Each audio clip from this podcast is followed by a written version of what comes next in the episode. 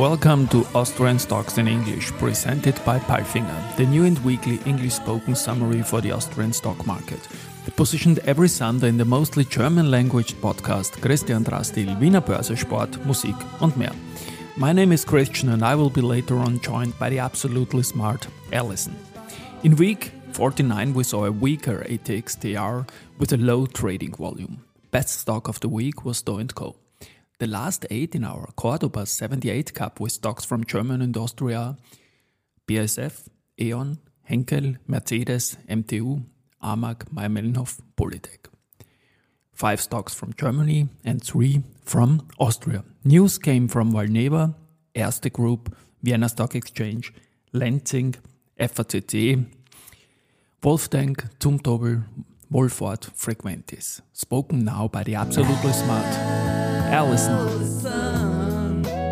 Thank you, Christian, for calling me absolutely smart. And these were the news of week 49, Monday. Valneva, Valneva SE, a specialty vaccine company, today reported positive antibody persistence data 12 months after vaccination with a single dose of its chikungunya vaccine candidate, VLA 1553 following positive immunogenicity and safety data for Phase 3 study VLA 1553-301 in March 2022, Valneva set up a dedicated antibody persistence trial, VLA 1553-303, to monitor a subset of participants for a period of at least five years and confirm the anticipated long-term durability of the antibody response after a single vaccination. No safety concerns were identified for the duration of the follow-up study, confirming the safety profile observed in previous studies. Juan Carlos Jaramillo, Chief Medical Officer of Valneva, said, We are excited about these 12-month data which are in line with what we saw from our previous read at month 6,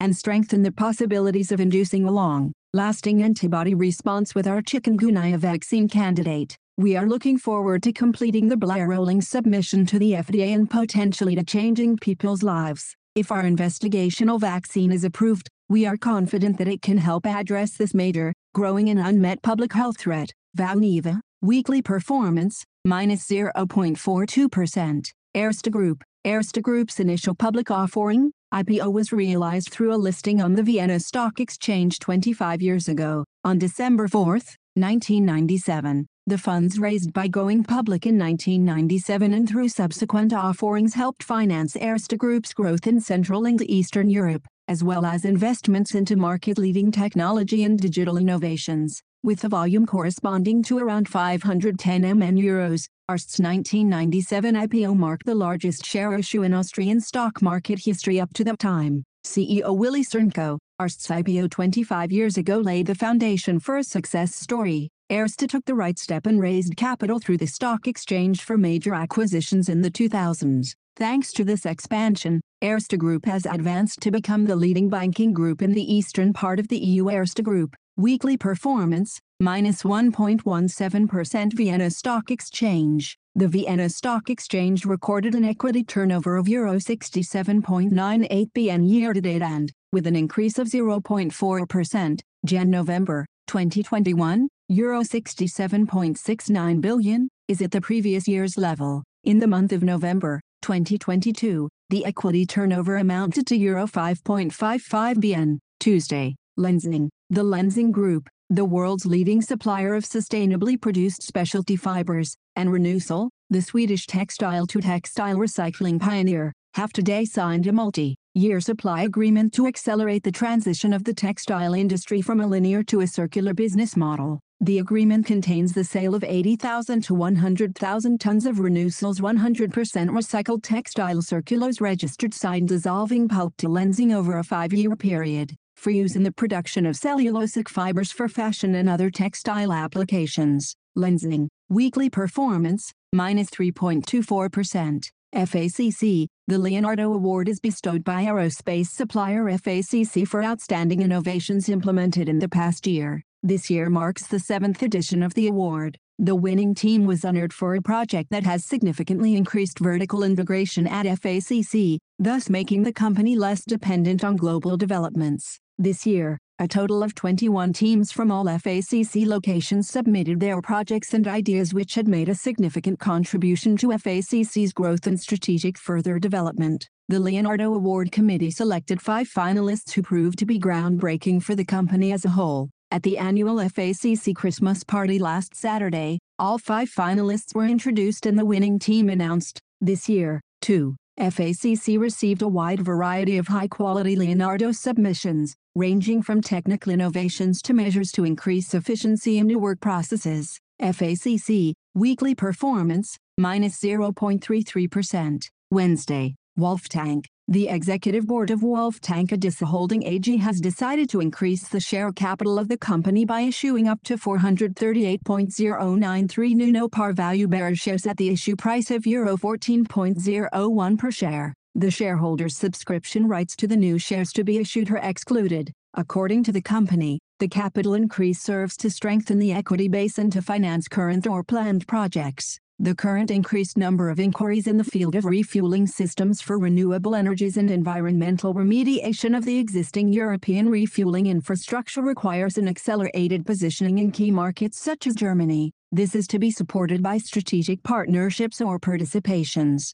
Wolftank Adisa, weekly performance, 0.78%. Zumtobel, the Lightning Group Zumtobel is following the announcement of preliminary numbers for the first half year on November 10 with final results for the first half of the 2022-23 financial year. In the first six months of the current financial year, this lighting group generated revenue growth of 10.6% to 627.8 million euros, H1, 2021, 22, 567.4 million euros. EBIT rose by 45.2% to 50.8 million euros. Net profit increased by 46.8% to 33.7 million euros. According to the company, commercial construction is only expected to generate marginal growth due to the increase in interest rates and the rising cost of construction materials and energy. As an alternative, commercial customers are shifting their investments to so-called refurbishment, meaning the energetic renovation of existing buildings, which also includes more sustainable and energy-efficient lighting solutions. The Zumtobel Group also has the right solutions here, the complete replacement of a lighting concept or an upgrade with a special refurbishment kit are only two of the many offers. CEO Alfred Felder, together with our customers and partners, we develop energy-saving concepts by using highly efficient lighting solutions. In this way, we positively contribute to the protection of our environment. We also see further growth opportunities in this area. Zumtobel, weekly performance, 2.79%. Thursday, Wolford, on December 1st, Valentina Raynon started work at Bodywear Group Wolford AG as head of finance. She will complete all the tasks of a chief financial officer, CFO without being a direct member of the executive board. Most recently she was responsible for the global finance department at the Italian luxury brand Marni, owned by OTB. Wolford AG will continue to be managed by a two-member management board,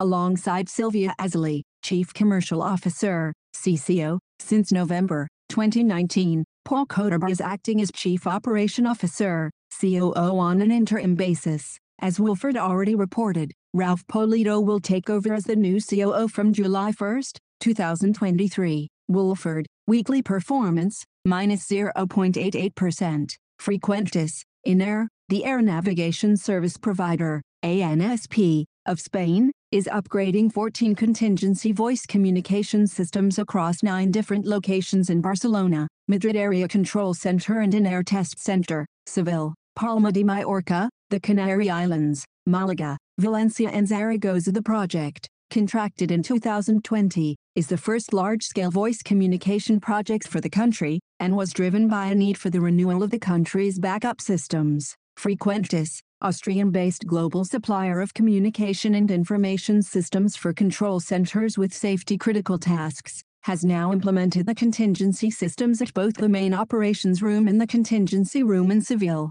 with the systems in Palma de Mallorca, the Canary Islands, Barcelona, Valencia, Zaragoza, Malaga and Madrid following throughout 2022 and 2023. Frequentis, weekly performance, minus 5.14%. Friday, Lenzing, the Lenzing Group, a provider of specialty fibers for the textile and nonwoven industries, is set to present the Young Scientist Award for Outstanding Research in the field of fibers and textiles again in 2023. Bachelor's and master's degree students will have the opportunity to submit their scientific work in the categories of fashion and circularity, textile recycling and the innovative use of bio-based fibers to a jury of well-known industry experts. Lenzing, weekly performance, minus 3.24%. FACC, starting next year, aerospace supplier FACC will offer all employees the opportunity to use an electric FACC car for trips to and from work. All that is required is to form carpools of four or more.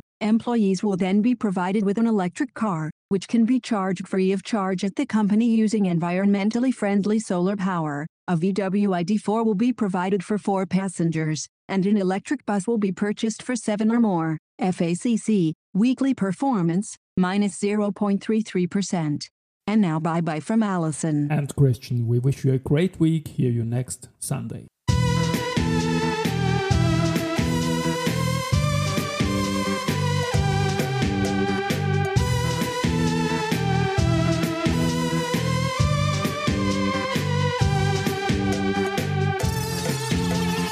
Austrian English.